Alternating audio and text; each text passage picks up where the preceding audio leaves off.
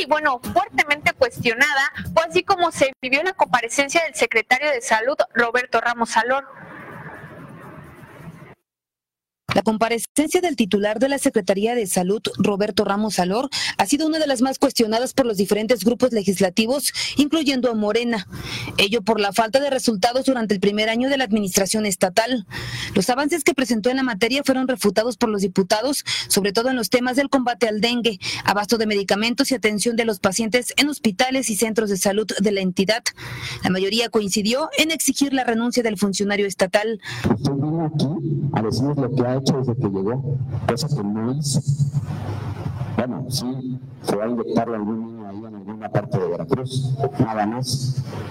Para ser secretario de salud no hace falta ser médico, hay que ser un administrador. Usted no lo es.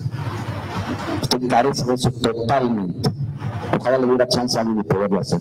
Pero sobre todo, debe comentar lo que es por la situación de la epidemia del dengue. Y duele más que hoy usted no reconozca la verdadera situación que tiene Veracruz. ¿Cómo ayudar al Estado cuando usted viene a darnos un discurso de culpabilidad a los gobiernos anteriores? Desafortunadamente tuvimos que eh, requerir la intervención de la autoridades y de otras autoridades para que se me diera la atención. La atención se me dio hasta que la señora se desmayó, incluso se me comentó. Sobre eso, eh, secretario, eh, usted me comentó que se iba a dar seguimiento y hasta ahorita no se va a dar. Es que Veracruz tiene un grave problema de salud desde hace muchos años que no han podido resolver. Eso no está discusión y creo que es algo por lo que la gente ha optado por otras opciones porque es una realidad que se vive. El tema es qué se está haciendo para batir ese rezago. Cuando acepta la responsabilidad, usted sabía lo que se enfrentaba. Ramos Alor evadió profundizar en los cuestionamientos incómodos, limitándose a decir que enviaría la información por escrito. Me permita llegar el resto de su información, que es muy amplia, pero muy, muy justa, a su oficina en los términos que marca la ley, si es que usted me lo permite. Con todo respeto, diputado. En cuanto a las auditorías que se realizaron, el servidor público dijo que a su llegada encontraron medicamentos en bodegas caducados, infraestructura inadecuada. Sin embargo, actualmente cuentan con un 74% de abasto de medicamentos, lo cual también fue rechazado por los legisladores. Quiero referirme a los antecedentes que con mucha pena y mucha tristeza encontramos en nuestros almacenes. El desabasto total entre 10 y 12%. Es verdad que no hemos cumplido con los 10 millones prácticamente en el estado de Veracruz en salud. Sin embargo, este gobierno ha incrementado y ha sido su esfuerzo para sacar adelante el tema de medicamentos. Reconoció que existe una deficiencia en la dependencia para atender los problemas médicos de la población, pero dijo que un año no es suficiente para dar solución en su totalidad. En el tema del retiro de ambulancias a los municipios, aseguró que se entregaron con fines electoreros y no para la atención de los ciudadanos, e incluso dijo que se usaban para ir de compras al mercado.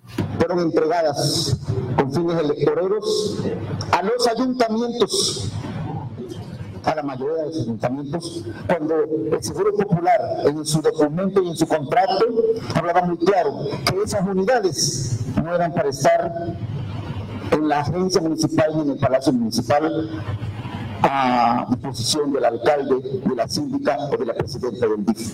Con imágenes de Eddie García, Sara Landa, Mega Noticias. La comparecencia del secretario de Salud fue el marco para que familiares de la joven Yesenia Vargas exigieran justicia, esto por la presunta negligencia médica en el Hospital Regional de Papantla. La madre de la joven María de la Paz Licona Cortés detalló que su hija perdió la vida mientras daba luz a su segundo hijo. Sin embargo, afirmó que no se le dio la atención correcta. Por ello, exigió al secretario de Salud que no proteja a los involucrados y pidió la destitución inmediata de los doctores Oscar Manuel Pulido, Rogelio Sánchez y Francisco José García Medina, así como la cancelación de sus cédulas. Pero no le dieron la atención que ella se merecía en ese momento, sino lo tuvieron todo el día esperando. Entonces el doctor dijo que las cosas de su embarazo se habían complicado. Entonces mi hija murió porque el doctor no, no tuvo la, la capacidad de atenderla a tiempo, ni tampoco dio un pase para pasarla a otro hospital. Nosotros dijimos que ella en el hospital ella llevaba todo su tratamiento, su seguimiento desde que tenía su embarazo. Entonces este el doctor ya sabía, el ginecólogo, todos los doctores sabían que ella tenía un embarazo de alto riesgo. Y entonces ellos no tuvieron la planeación para su operación por temas como la alta incidencia de dengue, la falta de medicamentos y los casos de negligencia, justamente fue duramente criticado el secretario de Salud. Diputados de oposición señalaron que podría tratarse del peor secretario de Salud que ha tenido en la historia de Veracruz. Y miren más información, esta misma semana se llevó a cabo la comparecencia del secretario de Seguridad, Hugo Gutiérrez Maldonado, afirmó que la inseguridad en Veracruz ha disminuido. El titular de la Secretaría de Seguridad Pública, Hugo Gutiérrez Maldonado, compareció este lunes ante los integrantes de la 65 legislatura del Congreso local y aseguró que la incidencia delictiva disminuyó poco más del 20% por cada 100.000 habitantes durante el primer año de gobierno. En cuanto al combate a la delincuencia, se desarticularon 85 bandas dedicadas a la comisión de diversas actividades ilícitas. También destacó que como parte de la estrategia de seguridad se mejoró el salario de los policías estatales más del 20%, así como la adquisición de 160 patrullas equipadas. Admitió que aún falta mucho por hacer, pues la seguridad no se combate con una varita mágica. En combate a la delincuencia eh, tenemos la disminución del 20.58% a lo que va del año. En combate a la delincuencia, Veracruz ocupa el 28, el 28 lugar. Esa fuente es del Secretariado Ejecutivo Nacional combate a la delincuencia y apoyo al Instituto Nacional de Migración. Eh, eh, parte de las acciones del eh, rescate humanitario, se han intervenido 170 individuos por tráfico de personas y se ha resguardado a 3.884 personas en tránsito. Gonzalo Guizar Valladares, diputado del Partido Encuentro Social, cuestionó sobre los resultados concretos de las estrategias en combate a la inseguridad en la entidad y secuestros que han ocurrido. El funcionario estatal respondió que los esfuerzos se están realizando, pero existe una situación difícil que se ha venido dejando desde años atrás. De enero a octubre tenemos un 49% a la baja en el homicidio doloso. Es un delito que, aunque lo quisiéramos esconder, no se puede esconder. En, eh, extorsiones tenemos 75% a la baja en Coatzacoalcos. El, el secuestro es el que lo tenemos un 9.9 a la alta pero también tengo una buena noticia de que acaba el, tema del secuestro es un delito muy especial por la situación en que se da. Eh, son las, eh, las unidades eh, de antisecuestro las encargadas de prevenir investigar y sancionar. Gutiérrez Maldonado expuso que entre otras acciones se ejecutaron 533 diligencias, lo cual indica un incremento del 60% más, por lo que han disminuido las quejas hacia policías, además de que el 80% de las recomendaciones contra la Secretaría de Seguridad Pública corresponde a hechos ocurridos en administraciones pasadas. Con imágenes de Eliaquín Salazar, Sara Landa, Mega Noticias. Aunque el secretario de Seguridad opina lo contrario, se continúan presentando lamentables hechos de inseguridad. Y mire, desde el pasado jueves 28 de noviembre se informó sobre el secuestro de una pareja de docentes, esto en el municipio de Ciudad Mendoza. Al respecto, el secretario de Educación del Estado, Senyacen Escobar García, mencionó que aún no se tienen indicios sobre el paradero de los docentes plagiados. El funcionario estatal evitó dar mayor información para no entorpecer las averiguaciones, aunque aseguró que el caso ya es atendido por la Secretaría de Seguridad Pública. Nosotros hemos estado muy, al pendiente de, las situaciones. Quiero también reiterar que en este diciembre eh, estaré, bueno, hoy tiene la comparecencia el secretario de Seguridad Pública, el maestro Hugo, y que nos estaremos de igual manera sentando en, estos, en esta semana para ver la estrategia que implementaremos. Lo que sí puedo adelantar es que tendremos un número que ya estamos habilitando aquí en la Secretaría para que en cualquier caso de extorsión a maestra, maestro, trabajador, tengamos datos y nosotros reportemos en automático a seguridad pública. Bueno, como tal, eh, es parte de seguridad pública, hemos estado muy al pendiente, no me gustaría dar información que no, que, que esté en los temas de investigación, en las líneas de investigación, pero bueno, nosotros siempre estamos muy al pendiente de estas acciones. Mire, en otros temas, la delegación del IMSS aquí en Veracruz aseguró que ya se han aplicado el 52% de las vacunas contra la influenza. De acuerdo al informe semanal para la vigilancia epidemiológica de influenza estacional, elaborado por la Secretaría de Salud a nivel federal, Veracruz registra 16 casos positivos de influenza en lo que va de la temporada 2019-2020. La cifra revela que una defunción está relacionada con esta enfermedad a lo largo de las últimas 48 semanas. La influenza es una infección respiratoria en la cual pues tenemos diversos síntomas, principalmente una fiebre, muy importante que la población debe entender que fiebre es temperatura arriba de 38 grados, un dolor de cabeza insoportable lo refieren y una tos preferentemente seca. Se puede agregar otros síntomas como malestar general, dolor muscular, mucho flujo nasal y sobre todo una incapacidad. La delegación del Instituto Mexicano del Seguro Social en Veracruz es una de las instancias que promueve la vacunación preventiva contra la influenza. Actualmente ha aplicado el 52% de las unidades destinadas para la entidad. En total, el sector salud destinó 317.200 dosis para las seis zonas que comprende la delegación del IMSS en Veracruz. La meta es aplicar el 100% de las vacunas antes de que concluya el 2019. Nuestra vacunación, como el Sistema Nacional de Vacunación nos lo rige, empezó el 15 de octubre de este año y se extiende hasta marzo del 2020. Es importante decir que el biológico se da por ciertas cantidades. En la delegación Veracruz Norte contamos con 317.200 dosis. El sistema de salud del país descarta un desabasto del medicamento y principalmente promueve la vacunación de mujeres embarazadas, niños y adultos mayores una vez al año. La vacuna de influenza no evita que nos enfermemos, pero va a garantizar una, que, que, evitemos una complicación, sobre todo en grupos de riesgo. Con imágenes de Irving Mávil, Elías Durán, Mega Noticias.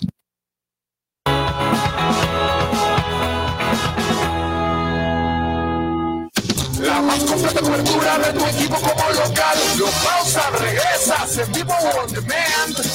XView lo puedes reiniciar. Contrata internet hasta 20 megas XView con HD, dos meses de HBO Max y Fox Premium, telefonía ilimitada por 200 pesos más al mes. En Megacable, la liga es nuestra. Hola, tengo una pregunta para ti. ¿Sabes cómo se ve la innovación de soluciones cloud en tu empresa? ¿No? Déjame mostrarte. Se ve con servicios en la nube como telefonía, aplicaciones, almacenamiento, servidores, que agilizan la toma de decisiones e incrementan tu productividad. Respaldados en la nube por nuestros especialistas. Es aquí donde deberías estar para que tú solo te ocupes de los procesos de tu negocio. Únete a la innovación con Hola. El Megacable los hemos diseñado a ti, adaptándonos a lo que realmente buscas cada día. Internet hasta 20 megas, XView HD, dos meses de HBO Max y Fox Premium y telefonía ilimitada por 200 pesos más al mes. Porque vivimos en tu mundo, Megacable. En Megacable tiene siempre los mejores estrenos. y más.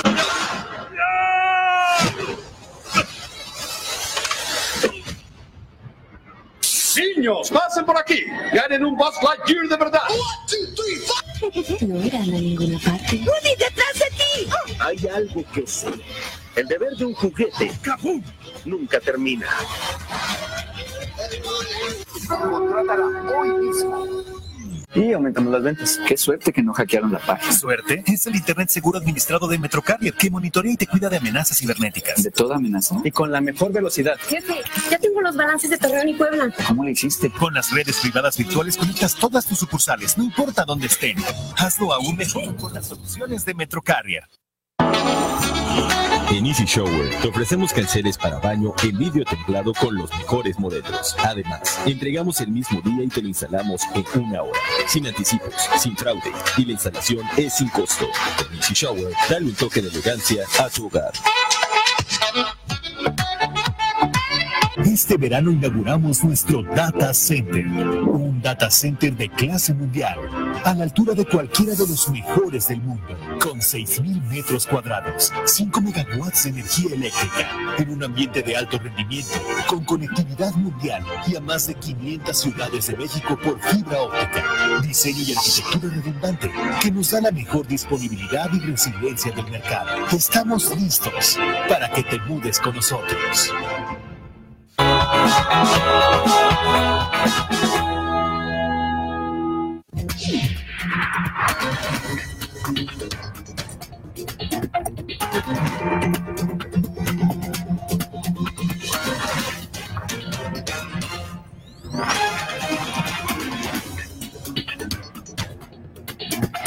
Un tribunal federal concedió un amparo al exgobernador de Veracruz, Javier Duarte de Ochoa, y bueno, con ello se podría echar abajo la sentencia de nueve años de prisión que se le dictó.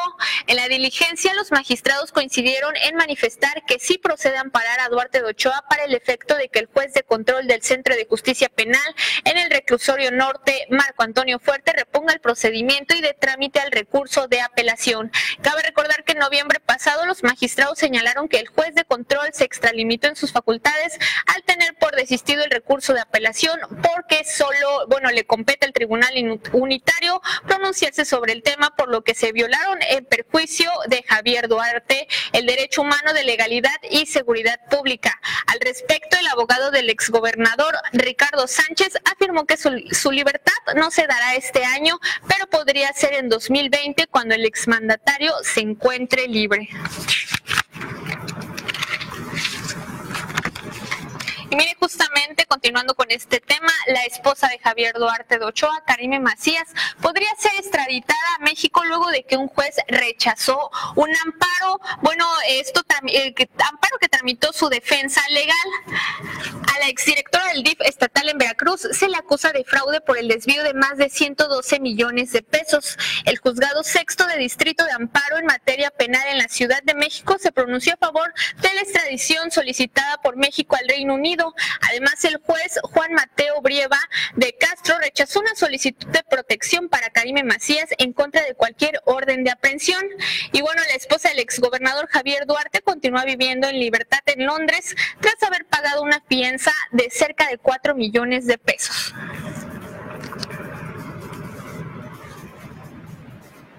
Familiares de los siete desaparecidos en el municipio de Ixtazoquitlán no fueron recibidos por el gobernador del estado, Cuitlao García Jiménez, pese a que ya tenían una reunión agendada. Familiares de desaparecidos en Iztazoquitlán fueron desairados e ignorados por parte del gobernador Cuitláhuac García al no recibirlos en una reunión que ya se tenía agendada en Orizaba. A la entrada del Hotel Cinco Estrellas, una valla de servidores públicos anunciaban que solo dejarían ingresar a los familiares de los siete comerciantes desaparecidos, presuntamente por policías el pasado 26 de octubre. Está constatado de que el señor gobernador está atento, preocupado y ocupado por el asunto que les aqueja a las familias. Está acá. Eh, así como el presidente de la República que quiere que todo sea vía directa, sin intermediarios, también aquí nosotros queremos que sea vía directa, porque finalmente el afectado en el caso de Iztazotitlán son ustedes y sus familiares. Nada más decirles, decirles, aquí están los medios, que ustedes pueden entrar y deben entrar para que les den todo lo que tiene que ver con la investigación. Tienen que entrar los familiares. bueno, aquí nada más lo que queremos saber. Va a pasar, van a pasar los familiares. Un ambiente de desesperación, frustración y dolor se percibe al no tener una respuesta de las autoridades sobre las investigaciones de los hechos. Alzan la voz y exigen ver al Ejecutivo.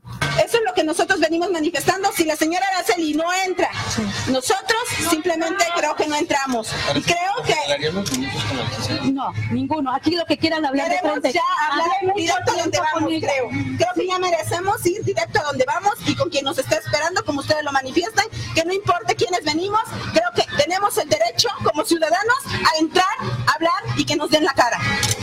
A pesar de que entre quien entre, creo.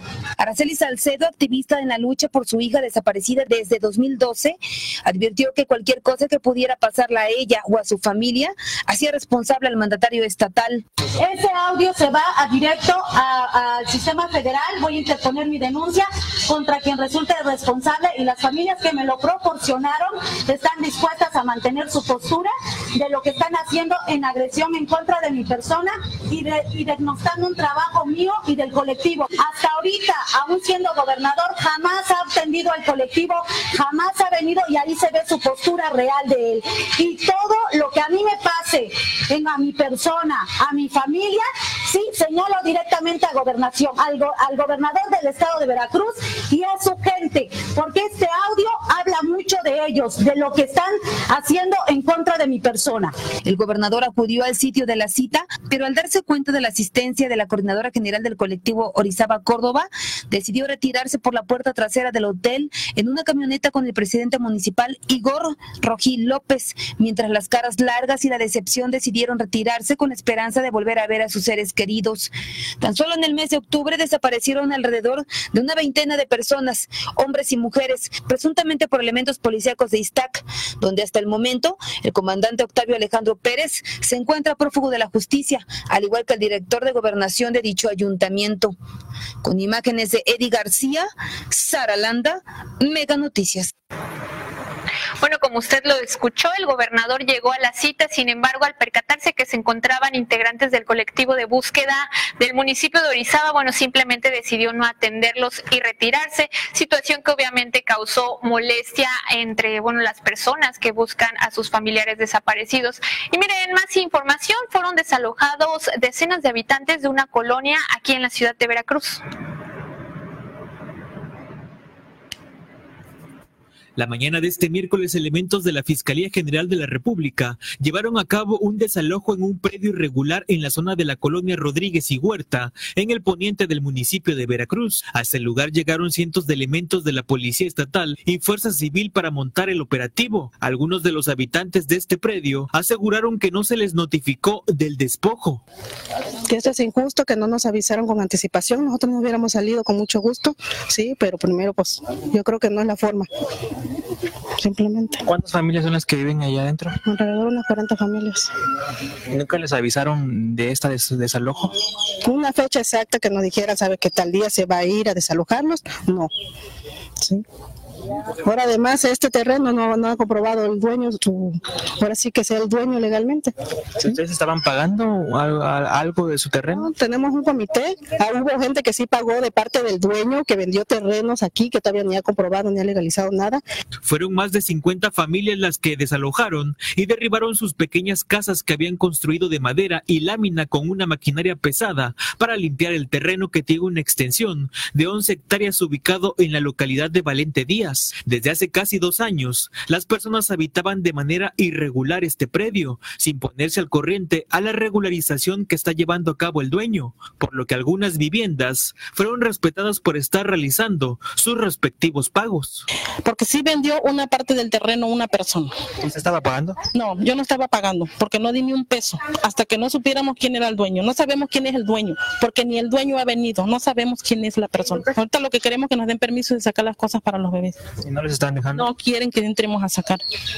Sí, yo pagué un flete ahorita, esa camioneta que está ahí, para sacar las cosas de los bebés. Voy a pagar un dinero para sacar, para sacar la ropa nada más de los niños, para regresarnos. ¿No tiene otro lado donde vivir? No, ellos no tienen a dónde ir. Sí, por eso aquí los tengo. Eso es todo. Algunas personas como pudieron sacaron sus cosas, ropa y material de trabajo. No se reportó ningún incidente mayor, solo la detención de cuatro personas, dos hombres y dos mujeres, presuntos líderes, que se resistieron al retiro. Para Mega Noticias, Adrián Martí. En más información, con motivo de la temporada de Sembrina, elementos de la Policía Federal colaborarán en la implementación, bueno, de las acciones del programa Paisano 2019 que se llevará a cabo del 17 de diciembre al 7 de enero del próximo año. Alberto Guzmán, titular de la estación de Tuxpan de la Policía Federal, detalló que en estas actividades participarán 57 elementos con 19 unidades para recorrer las carreteras de Tuxpan, Álamo, Canoas y Chontla, así como Tempoal. De acuerdo al operativo en carreteras que implementa la Policía Federal durante la temporada de Sembrina y a datos de años anteriores, accidentes automovilísticos es lo que más se registran. Esto principalmente en las carreteras de Usuluama y Tampico debido a las malas condiciones de los accesos y porque los conductores del volante no tienen la debida precaución para conducir tratamos de que no se vayan a aumentar, sí, los accidentes por las condiciones de los vehículos que luego transitan por las carreteras y el mal estado. Hemos tratado ya de, con la Secretaría de Comunicaciones y Transportes, aliviar ese tema y esperemos que no, no se nos escapen las cifras al alza. Sí, pues las condiciones tienen a lo mejor alguna prisa por llegar a sus lugares de origen, entonces recomendamos que sí, respeten los señalamientos de tránsito.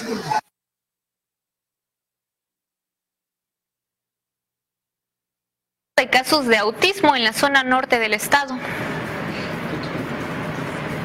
De acuerdo a datos del Centro de Atención Psicopedagógica de Educación Preescolar en la zona norte de Veracruz, del año 2000 a la fecha han incrementado cerca de un 40% los casos de niños que padecen el trastorno del espectro autista. A pesar de que expertos realizan estudios para determinar qué genera este trastorno, no existe un diagnóstico que defina el factor que lo provoca. No hay una prueba eh, ni neurológica, por ejemplo, una resonancia magnética, un electroencefalograma, una prueba de sangre un ultrasonido, no hay una prueba que te arroje el diagnóstico. ¿Cómo nosotros podemos diagnosticar a un niño? Por medio de la observación, por medio del trabajo con los padres. Anabel Hernández Solís, docente de apoyo del CAPEP, mencionó que un niño con autismo tiene dificultades para establecer relaciones sociales, tiende a aislarse y a evitar el contacto con otras personas, por mencionar algunas características de este trastorno. Comunicación, puede ser niños que no hablan absolutamente nada, Pueden ser niños que tienen ecolalias, que si tú le dices, ¿quieres jugar? Y el niño te repite, ¿quieres jugar? O que, que tú les dices, ¿cómo te llamas? Y él dice, ¿cómo te llamas? Inflexibilidad mental quiere decir que eh, se adentran solamente en un objeto y no lo quieren soltar, o que los cambios de rutina le afectan, tiene alteración en ese sentido. Ante el incremento de casos de niños con autismo, dijo que el CAPEP constantemente brinda capacitaciones a los docentes para mantenerlos actualizados en el tema y de esta forma brindarles las bases de cómo educar a un infante con este trastorno. Gabriela Martínez, Mega Noticias.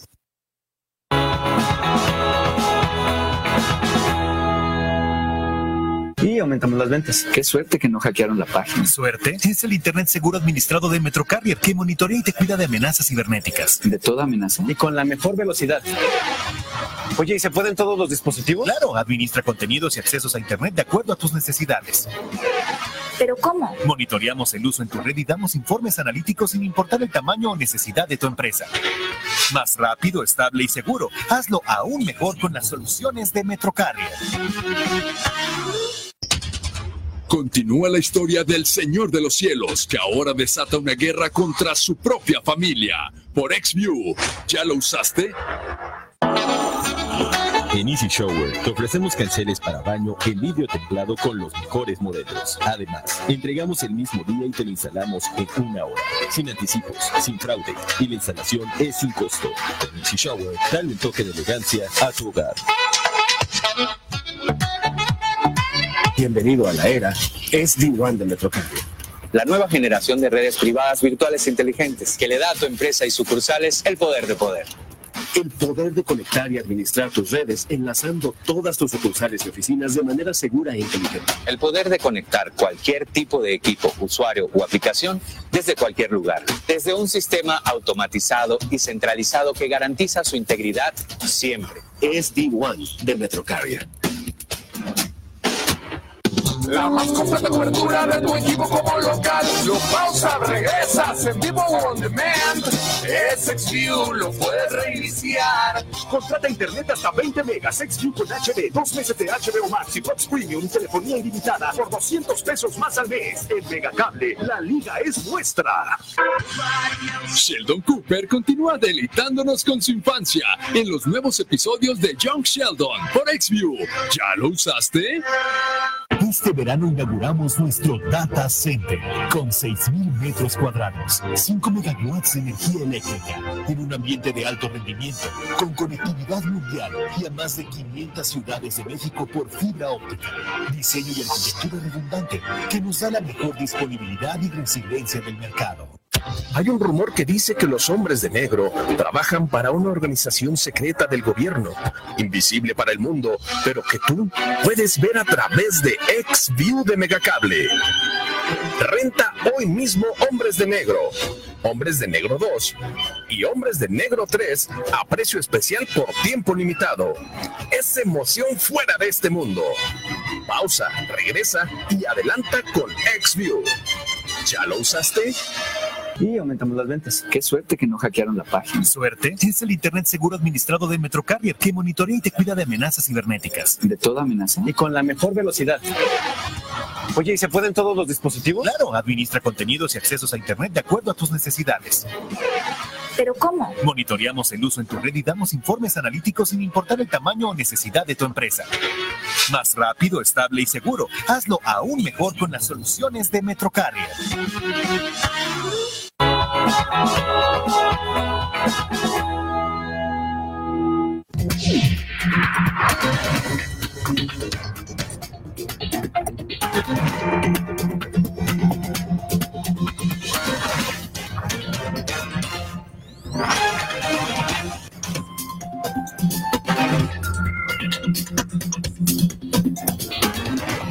Ayuntamiento de Jalapa confirmó la desaparición de 300 flores de Nochebuena que estaban colocadas en las principales jardineras de la ciudad.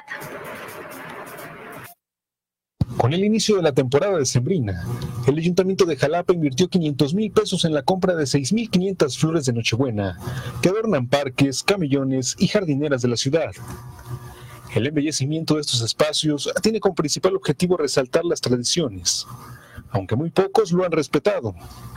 Bastaron menos de 10 días para que cerca de 300 flores de este tipo empezaran a desaparecer. Es muy lamentable porque hemos identificado que se han estado este pues perdiendo estas plantas aproximadamente nos hacen falta cerca de 300 La Comisión Municipal de Ornatos, Parques y Jardines del Ayuntamiento confirmó que la desaparición de este importante número de flores se ha registrado principalmente en áreas como el camellón ubicado en la esquina de Ignacio de la Llave y Ávila Camacho, justo frente al Teatro del Estado. Tan solo hoy fue visible la ausencia de por lo menos 17 flores en la estructura metálica con forma de árbol que adorna este espacio. De un día para otro ya identificamos que hacían falta las Nochebuenas, por ejemplo, este hicieron un árbol de Navidad de pura Nochebuena frente al Teatro del Estado y de repente pues vemos que la parte de abajo del arbolito pues ya no estaban la, ya no estaban las Nochebuenas. Cada flor de Nochebuena tuvo un costo de 77 pesos, por lo que se estima una pérdida aproximada de 23.100 pesos del recurso destinado por la instancia municipal. Quisiera hacer un llamado a, a ellos para que nos ayuden a que si identifican que alguna persona está tomando esas plantas, lo puedan reportar a la subdirección de recursos naturales y cambio climático. El número de teléfono es el 817-6950. Con imágenes de Móvil, Elías Urán, Mega Noticias. Bueno, hay el llamado por parte de las autoridades del Ayuntamiento de Jalapa. Y miren, más información, la Basílica del Dique espera un millón de visitantes con motivo del Día de la Virgen de Guadalupe. Como cada año, la Basílica Menor del Dique está lista para la fiesta en honor a Santa María de Guadalupe, que se realizará el 12 de diciembre.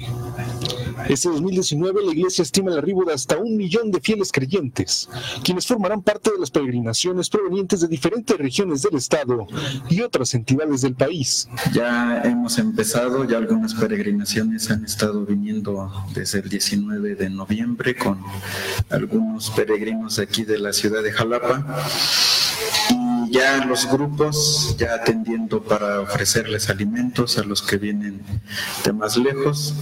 Al día de antier llegaron de Chiapas y están todavía hospedados aquí entre nosotros. Eh, se les ofrece alimentos, se les ofrece el mismo hospedaje. Dado el número de personas que asisten a la celebración, las instancias eclesiásticas han sostenido diversas reuniones con autoridades de tránsito, policía estatal y municipal, así como de protección civil. Desde eh, julio, octubre son los meses que se han tenido estas reuniones. Hay toda una coordinación muy bien. Para el día de la celebración guadalupana, la iglesia confirmó la presencia de las autoridades de la arquidiócesis, las cuales habrán de presidir la misa del día 11 a las 23 horas. Será después de esta celebración cuando se canten las mañanitas a la Virgen. 11 de la noche viene Monseñor Hipólito, señor arzobispo. Eh, terminando la Eucaristía de 11 de la noche, se cantan las mañanitas y ya de ahí se sigue con la recepción de, de peregrinos. Se espera que el mayor número de peregrinos asista a la Basílica Menor del Dique a partir del día 10 y será en esa misma fecha cuando inicie el cierre de las principales calles que rodean la iglesia para dar paso a la colocación de puestos ambulantes. Con imágenes de Irwin Mábil, Elías Durán, Mega Noticias. Ahora le platicamos la historia de don Julio, una persona con discapacidad que nos platica qué es vivir en una ciudad y sus adversidades ante la falta de infraestructura. A sus 56 años, don Julio César padece una discapacidad, paraplegia y desarticulación del fémur. A pesar de eso, no le ha impedido llevar una vida normal. A la edad de 10 años se cayó de un caballo y quedó cuadraplégico, cambiándole la vida y aprendiendo a adecuarse a ella, lo cual significó que viviera una infancia difícil. Pues como, como niño, ver correr a todos los niños, pues, pues es, es feo, ¿no? Porque uno quiere hacer lo mismo. Pero poco a poco con el tiempo, a través del tiempo, se va uno adaptando a la vida, a cómo va. A pesar de contar con esta incapacidad, realizó logros importantes, como la práctica de básquetbol y natación, trayendo al Estado distintos premios. En la actualidad vive con su hermano, de quien se apoya mutuamente. Reconoce que el núcleo familiar es una parte indispensable para apoyo a personas que pasan por estas situaciones. Al mencionar la infraestructura de la ciudad, constató que es muy pobre y que se necesita mayor inversión para rehabilitar dichas zonas. Aseguró ser necesario que un funcionario se ponga en la situación de ellos para que entienda las dificultades que se presentan día a día. Aquí hay tantas cosas en el puerto que todavía no han tomado las autoridades este, adecuadas, cómo están las calles, no, cuenta uno con rampas en las partes del centro. Y las calles están llenas de bache, quiere uno, al menos que andan en silla de ruedas, tienes que andar buscando, rodeando para poder andar. Y es lo que no se dan cuenta las autoridades. Decirle a, a una de las autoridades que yo lo reto, andar en silla de ruedas, andar al centro, ir al centro, subir las banquetas, que se lo invito a que lo hagamos para que tomen en cuenta ellos lo que se siente una persona con discapacidad, que no es reto para nosotros. Durante el Día de las Personas con Discapacidad, pide que exista una mayor sensibilidad y conciencia y que piensen que todos los seres humanos son iguales y se cuentan con los mismos derechos. Con imágenes de William Tejeda para Mega Noticias, Armando Hernández. Información, el 84% de los mexicanos gasta su aguinaldo en festejos y regalos. Aquí algunas recomendaciones para evitar gastos innecesarios. Llegó diciembre y con él los festejos, posadas, fiestas de fin de año, pero sobre todo el tan esperado aguinaldo. De acuerdo con la Ley Federal de Trabajo, todos los empleados tienen derecho de manera irrenunciable a esta prestación, la cual debe entregarse antes del 20 de diciembre y es equivalente a 40 días de salario para servidores públicos y 15 días como mínimo en el sector privado. En esta temporada, el 84% de los mexicanos llegan a gastar el dinero extra en festejos, comida, regalos y adornos de la casa. La mayoría son para cosas del hogar, la mayoría, porque la verdad este, hay que aprovechar estos momentos de, que hay de dinero y de hacer compras verdaderamente básicas para el hogar, para los hijos, para la escuela, prepararse para los siguientes procesos de educación que se vienen. No me he puesto a pensar, pero pues hay que ir preparando lo de, lo de la cena, hay que ir viendo todo ese, ese tipo de cosas. Es importante considerar que el inicio de año viene acompañado de más compromisos económicos y gastar de forma desmedida puede ocasionar más adeudos. Aquí algunas recomendaciones. No lo gastes todo. Por más ofertas y descuentos en las tiendas, no caigas en la tentación. No abuses de la tarjeta de crédito. De no contar con lo suficiente y comprar a crédito compromete tus ingresos futuros, es mejor optar por otras formas de pago. No te pases de generoso. Aunque estas fechas se basan en el amor y la convivencia, hay que evitar convertirse en Santa Claus y regalar obsequios sencillos. Elabora un presupuesto. Y no olvides establecer un límite de gastos. En este debes incluir necesidades básicas. Paga tus deudas. Si tienes varias, evalúa la importancia y urgencia de cada una y destínales una parte de tu aguinaldo. Ahorra. Es importante reservar una parte de tu aguinaldo para posibles gastos imprevistos o bien para sobrellevar la temida cuesta de enero. Algunos ciudadanos prevén iniciar el año con menos adeudos. Pagar muchas cosas que tengo que pagar. ¿Le va a dar prioridad a sus adeudos? Este, sí, de primera instancia y cosas que hacen falta en los niños, en la casa. Hay muchas cosas que pagar, así es que no todavía no sabemos qué cosa vamos a pagar y qué cosa nos puede esperar un poquito. Oye, justamente le va a dar prioridad a sus deudas. Sí, así es, así es. Hay que salir de, de esas cosas. Con imágenes de Julio Ramón, para Mega Noticias, Lisbeth Inclán. Hemos llegado al final de este espacio informativo. Por supuesto, recordarle que tenemos una cita el próximo sábado en punto de las 8 de la noche. Por lo pronto, que disfrute su fin de semana.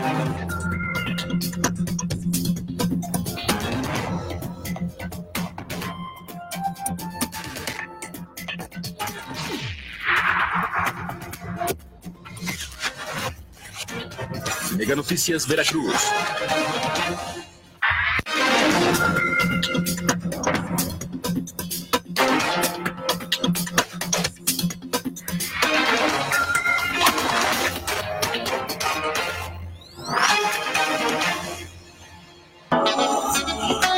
Easy Shower presentó Mega Canal. De cientos de lavadas sin